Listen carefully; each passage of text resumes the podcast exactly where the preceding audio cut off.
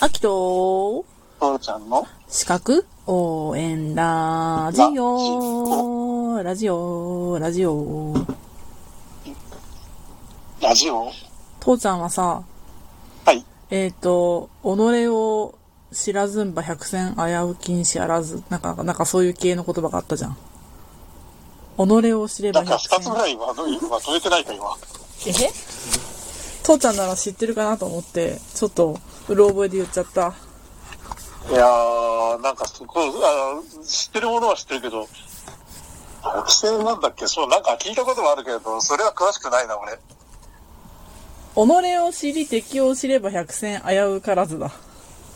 だよね。なんか、なんか違うよな、ってのは分かった。ああ、てへう生まれる意味に限り、桃栗3年ぐらいの話に聞こえた、今。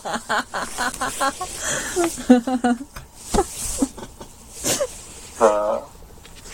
まあ、知らんのがいかんのだけど。いやいや。はいはいはい。進んで何それが。ううんん。。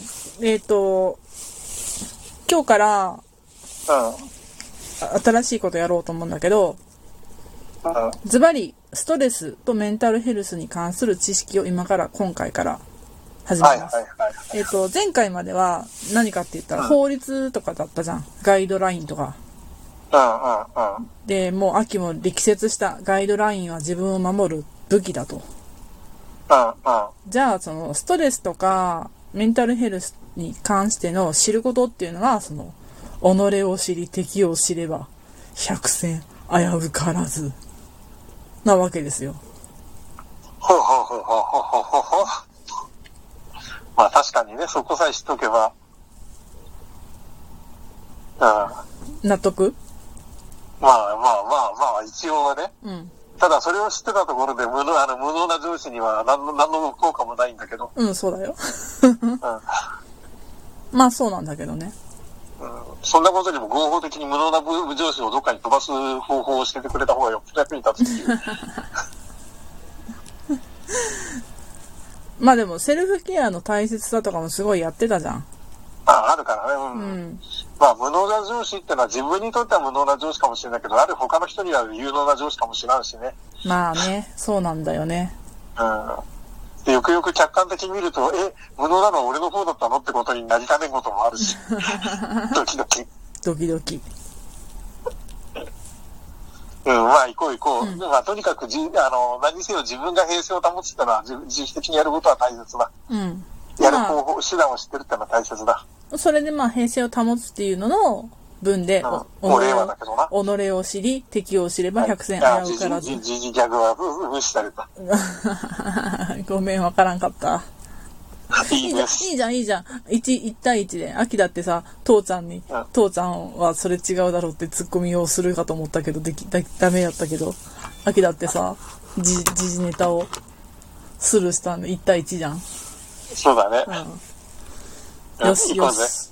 で、えっと、ストレスっていうのは、実は、学問的にはまだ確立されて、された、下げ、された定義ないのね。うんうん。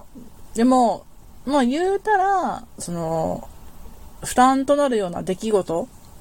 が、まあ要請について、ストレッサーって呼ぶんだよね。ストレスを与えるもの、ストレス要因。うん。で、まあ、ストレスストレッササー、うん。ストレッサーによって引き起こされた状態、なんいろいろんな状態うん。をストレス反応って言うんだけど、まあ、言うたはいはら、そのいろんな状態っていうのが、えーっとね、不満、怒り、不安感、抑うつ気分、疲労う感、食欲不振、不眠、あとは、それを緩和しようと思って、喫煙が増える。えっとうん、飲酒量が増える。うん。などなどね。うん。うん。すごい広広く言います。で、このストレス反応が強いまま持続していると、まあ、言うたら、その、うつ病だったり、高血圧症、えっ、と、胃とか十二指腸の潰瘍で心筋梗塞みたいなストレス病を引き起こすうん。というふうに定義されております。はい。うんうん。で、まずはそのストレッサーなんだけど、うん。まあ、言えたら、 父ちゃんの、父ちゃんはいっぱい言いたくなると思う。はい。職場の関係や家庭環境。あとは立場とか責任感とかでもね。うん。あとは、基本的にさ、あ、うんはい、いいよ。ああ、いやいやいいよ。基本的に二人人がいたら、うん片方がストレスーだからね。うん。まあ、そうだね。まあ、言うたらおそう、互いがっていう話だけど。うん。それだよね。だから、うん親子とかも、うん夫婦間とかも、上司部下、うん同僚、うんで、友人。どんなのでもそうだよ。うん。うん。でお互いがお互いにストレス与えるんだけれうど、ん。そのより強い方がストレスを与え続けて、よりより弱い方がうん。ストレスを受け受ける側になっちゃうんだよ。うんうんだから必ずそういう風になっちゃうから、うん。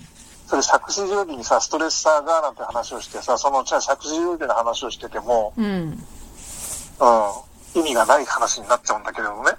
まあ、でも、あの、まあ、うん、定とりあえ義としてず、建は、前は聞いとこ定義としてはその職場の関係とか夫婦間とか人間関係上司部下なんちゃらかんちゃら同僚だ友人だとかってあるけど、まあ、定義としてはそうそれでうん書いてあるけどもうぶっちゃけて言ったら父ちゃんの言う通り2人おったらストレスストレッサーになりうる必ずねお互いがう。っていうか、ならざるを得ないんだよ。同等なんて絶対ないから。うんうん、自分と違うところにストレスを感じるんだから、ううん、例えんばそのものの、これが美味しいかどうかってこと一つでも、私はこれすっごい美味しいと思うのに、あなたはそんな風に思わないの、え、え、ってなってそれで、そそれはストレスでしうょ、んうん、木村拓哉見て、かっこいいって、まあちょっとこれ例えが古いけどうさ、んい言う人もいるけど、えー、もうあんなのおっさんじゃんとかっていう人もいて、えーってお互いになるわけでしょそうだね うん。なのでだから、うん。あれだよ、まあ、定義としてはあるけど、まあ、本質は父ちゃんの言った通りそのまんまですねうんじゃあ、えっと、次の章に進みます。リベン。はい。えっと、ストレスと、あの、体の反応についてなんだけど、まずこう、ストレッサーがあるとします。そしたらこう、衛生管理者でもちょっとやった。大脳皮質あったじゃん。うん。脳のな、脳のね。だうそこで、こう、視床下部とかってあったの覚えとうん、うん、うん、うん。で、えっ、と、その大脳皮質が視床下部に至るまでの中枢神経系ってやったじゃん。うんうんうんうん。あ、なんか覚えとるね。ここら辺はねう。ん。で、ここは、その神経の伝達物質を生産とか伝達とかするよねうん。言うたら、うん。うんうんセロトニン、ドーパピン、ノルアドレナリンってやつ、などなどね。うん。で、えっと、視床下部っていうのは、3つをコントロールします。はい、この3つ紹介いたします。はい。一つは自律神経系はい。もう一つは内分泌系。内分泌、はい。うん。でもう一個は免疫系。免疫。うわ、大切なところだね、やっぱり。うん。うん。なんか、これ言ったら本当にあの、前やったから父ちゃんもすると覚えてるかもしれんけどね。で、まあ、自律神経系は、ほら、副交感神経、交感神経、うん。司ってまして、ほら、心臓とか、肺の機能う、ん胃腸の機能、あとはエネルギー調整とかをしましたね。うん。うん。っていうので、えっ、と、ストレッサーが強くあると、高血圧とか、胃とか十二指腸の潰瘍、で、過敏性大腸症候群、みたいな形で出てきます。OK? うん。うん。大丈夫よ。うん。で、内部系は脳下垂体とか、副腎皮質、髄質ですね。で、あの、これが、つストレスが続くと、あの、糖の生産、うん。とかうん。うん。あの、凝固の、あの、血液のね、固まるうん。うん。あとは脂質代謝に異常が出たりとかして、まあ言ったら糖尿病とか、心筋梗塞、脳卒中っていうのが引き起こされます。うん。うん。うんで、免疫系は、前もやったね。これもやったね。リンパ球とか NK 細胞とか。覚えとこうかな。うん。なんか、聞いたことある名前はいっぱい出てきてるのは間違いない。働く細胞の話しながらなんか言ったような気しがすたるね。ね。うんうんうんうんうん。で、これは感染の免疫低下して、あとは、癌を監視する機能とかがあるんですけど、それを低下しちゃうんで、まあ、風邪をひく、気管支炎になる、慢性扁桃炎になる、あとは癌、癌が発生してしまう。うんうんうんうんっていうのがあります。で、最後ちょっと残ったんだけど、大脳変異系っていうのがあって、うん。あの、大脳皮質からのそのストレッサー受けて、うん不眠症とか不安障害とか、うつ病とかのはいはい発症につながってしまいますと。うん。でもなんあか、今回これやったのってまるまるなんか、そういえば衛生管理者の方の講座でやったなと思って。やってるね。うあんうんうんうん。つながってるね、衛生管理者。繋がってるね。うん。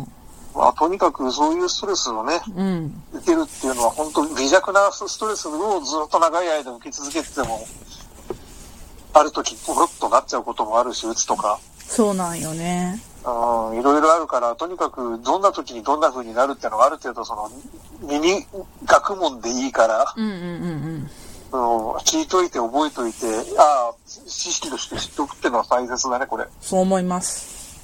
うそう思います。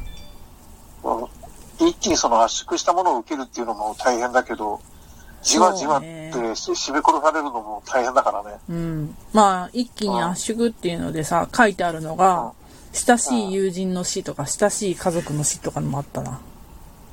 あもう、やっぱそういうのも、やっぱ強いストレスなんだなと思ってね。あ、だね。うん。うん、なので、まああのうん初期の段階で、ストレス要因を軽減するのが、回復に